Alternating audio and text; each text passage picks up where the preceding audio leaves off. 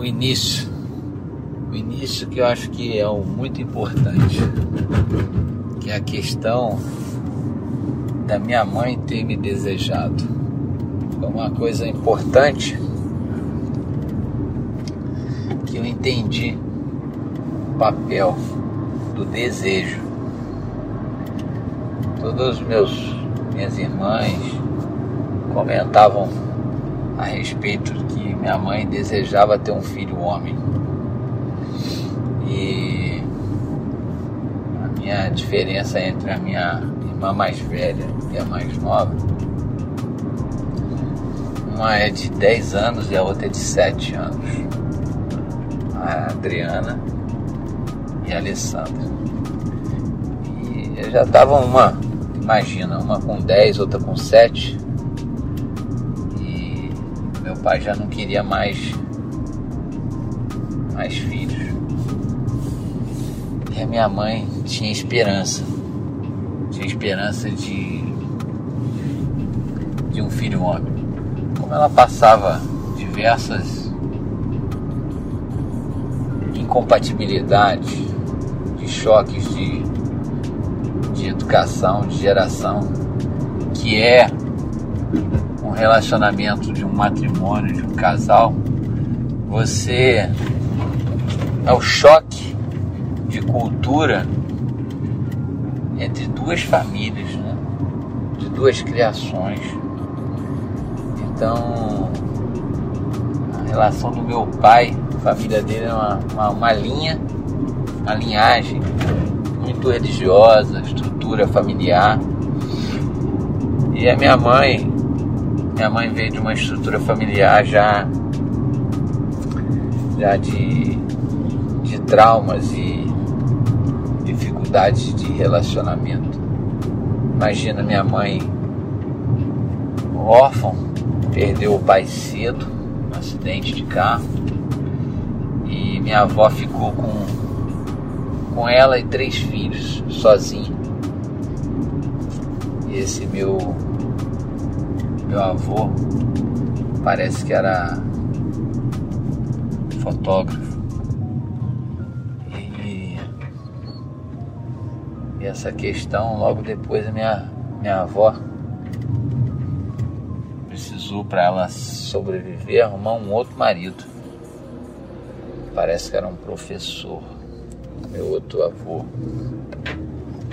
Enfim. É, diversos traumas de gerações ocasionaram inseguranças, traumas. E minha mãe lá atrás já tinha esse bloqueio, né? Com a falta do pai. A insegurança de uma uma vida, né, as dificuldades de da minha avó sustentar aí a casa, enfim. Com isso, o convívio dos meus pais era de muita, muita briga, muita insegurança.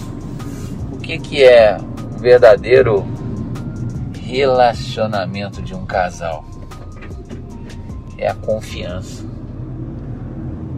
Confiança, clareza de um relacionamento maduro, sincero. E o que ocorria com a minha mãe?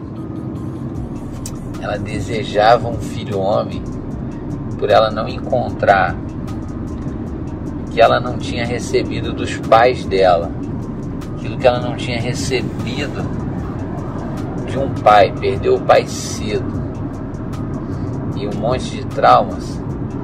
E aí aquele marido, de repente ela gostaria de depositar a figura do pai que ela não teve, aquele marido era mal para ela, porque ele era um general.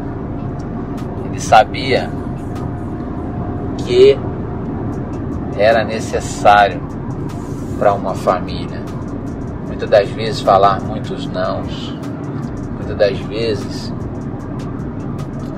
se colocar em confrontos. Só que quando a pessoa não tem o entendimento e a clareza, ela só consegue enxergar aquela necessidade da falta daquilo que ela não tem. Isso para você chegar a um nível de consciência, ela passou por grandes provas e dificuldades. E aí eu, ela depositou nesse filho de repente todo aquele sentimento, aquele sonho da figura de um homem que talvez ela ela não tinha a equação perfeita meu pai, no marido, e ela desejava, desejava isso. Meu filho, o homem, será um, um homem de grandes transformações, de grande ícone ela falava: você pode ser até o presidente da república, você pode ser qualquer coisa que você quiser. Porque ela depositava ali aquele desejo de mudar, mudar a, os drives, a maneira dela pensar do homem. Porque muitas das vezes, quando você está na liderança, você precisa ser enérgico, você precisa tomar decisões não vão agradar a todos e nem sempre às vezes vão ser compreendidos. E meu pai tinha uma, uma conduta muito justa, muito séria nas questões dos princípios, dos valores. Então ele não admitia questão de sentar sem camisa à mesa, não ir contra as coisas, as, contas, as coisas de Deus, e tudo aquilo que ele recebeu da família dele, da base estrutural da família dele. E o choque de geração com a família da minha mãe era diferente. Então havia o que? Um conflito. Porque enquanto não havia a compreensão, ficava uma luta de braço. Enfim. E, ela com muito jeito e habilidade, ela falava, se eu engravidar vai ser de um filho homem. Para ser um homem, um homem de grande, grande impacto nessa geração e aí hoje eu consigo compreender o que, que ela falava de impacto de geração. É um impacto de geração de ser uma família dentro dos princípios dos valores da, da soberania de Deus, né? Primeiro buscar a Deus, depois buscar a família, zelar, proteger. E ela via assim muito, muito grande mesmo, não só não só de um bom marido, um bom pai. E hoje eu compreendo tudo isso, porque eu passei pelos dissabores, pelas coisas, para me compreender esse filho, esse homem, esse marido, esse pai que, que eu busco. Eu estou em melhoria constante, mas hoje eu compreendo, consigo me colocar no lugar de filho, consigo me colocar no lugar da minha esposa, consigo me colocar no lugar de irmão, porque ficou fácil para mim compreender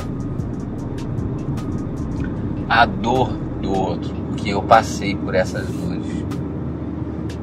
E assim eu entendi que eu sou um filho desejado, eu sou um filho amado, quando você tem isso muito forte em você, você existe uma coisa muito maior, sobrenatural, que é o qual é o teu papel aqui da sua mensagem, você trazer essa tua mensagem para outras pessoas se dispersarem, se levantarem e curarem outras dores, serem serem luz nessa terra, serem a diferença nos seus relacionamentos, seja ele familiar, seja ele conjugal, seja ele empresarial também. E é essa arte que Jesus tinha de se colocar ao lugar do próximo, de se compadecer da dor do outro. Como você vai ajudar o outro se você nunca entrou na cena dele? E quando nós se colocamos na cena, você vai mudar o olhar, seu ponto de vista perante as situações, perante as atribulações. E é isso quando Jesus fala um olhar sobrenatural. Quando ele fala em você é a imagem, você é a semelhança de Deus. Então a sua imagem como Jesus pensava, a como você vai se colocar, você se sente que é filho, que você é amado, que você é desejado. E a semelhança de Jesus, não só a capacidade de pensar como ele, mas buscar Ele. Semelhança é o Espírito. Ter o Espírito conectado ao Espírito dele. Você se manter vivo, essa chama, essa chama de relacionamento, de aliança.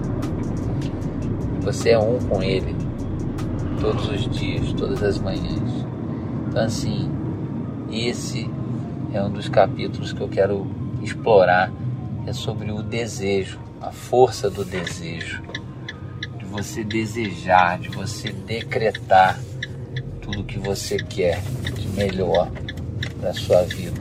Talvez você não entenda, não compreenda, mas quando você tem o primeiro ponto, que é desejar, você compreender toda essa essa fortaleza que tem dentro de você, você nem, nem conhece ainda, do sobrenatural.